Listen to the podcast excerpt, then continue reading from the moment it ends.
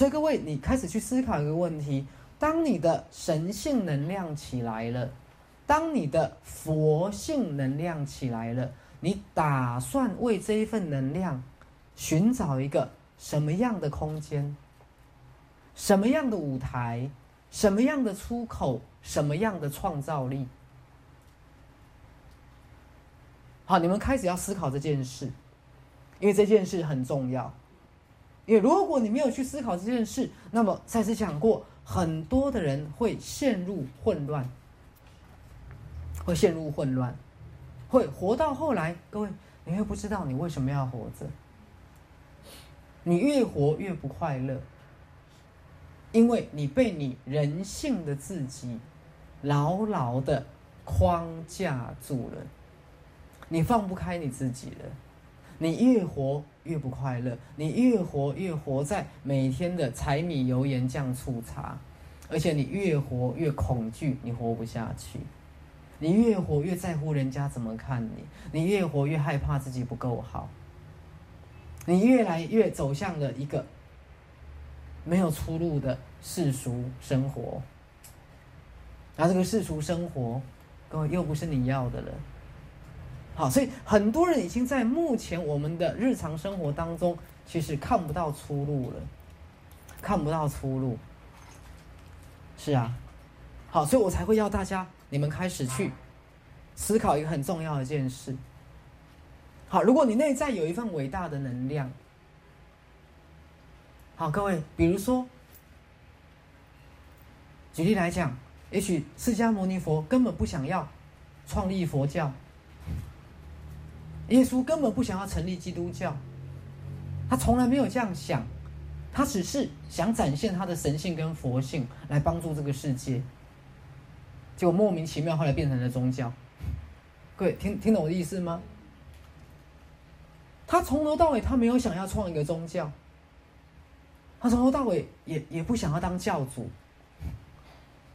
没有，各位，搞不好从头到尾他也不想要任何的信徒，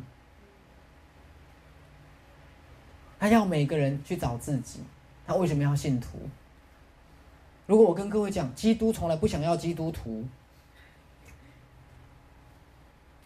基督从来不想要有基督徒，佛陀从来不想要有佛教徒。我不知道你们听懂我的意思。基督只想要告诉每一个人，请让你内在的神性发光发热。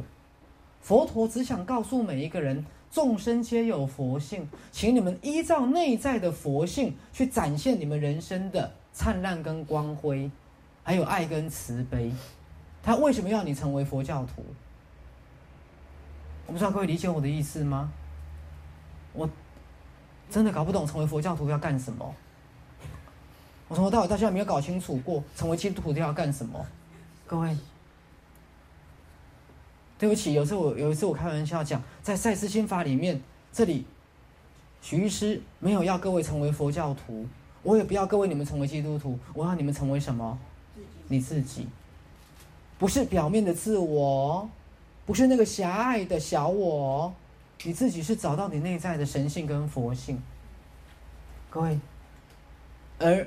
让你内在的神性跟佛性开始有一个展现的空间跟舞台，比如说像妹，她的那个很很好笑那个那个宣传单有没有？人家瓦神不知道这本叫瓦神打上去那一个，好，他不是邀请阿友来见证吗？各位，其实那个空间，第一个，它一定要是妹的舞台，它是你的舞台；第二个，那是那些来。分享的矮友的舞台，什么舞台？告诉大家，我因着学习赛斯心法跟身心灵观念，我内在的神性跟佛性把我医好了，所以你也可以。我不知道各位你们在知道我的意思吗？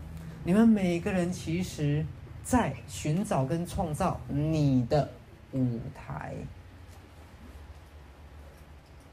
所以我刚讲，如果这个读书会。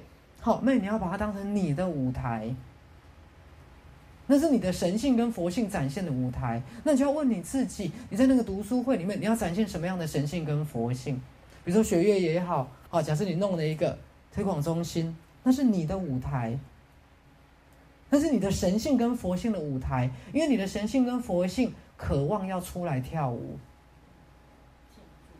要出来庆祝，也是让每个到你的场地的人找到自己的神性跟佛性，然后又去开创他的神性的舞台，直到这个世界变成众神在跳舞，直到我们把一个卑微的、混乱的。犯罪率很高的、充满了生病的、不快乐的人类世界，转变成实习神明的快乐天堂。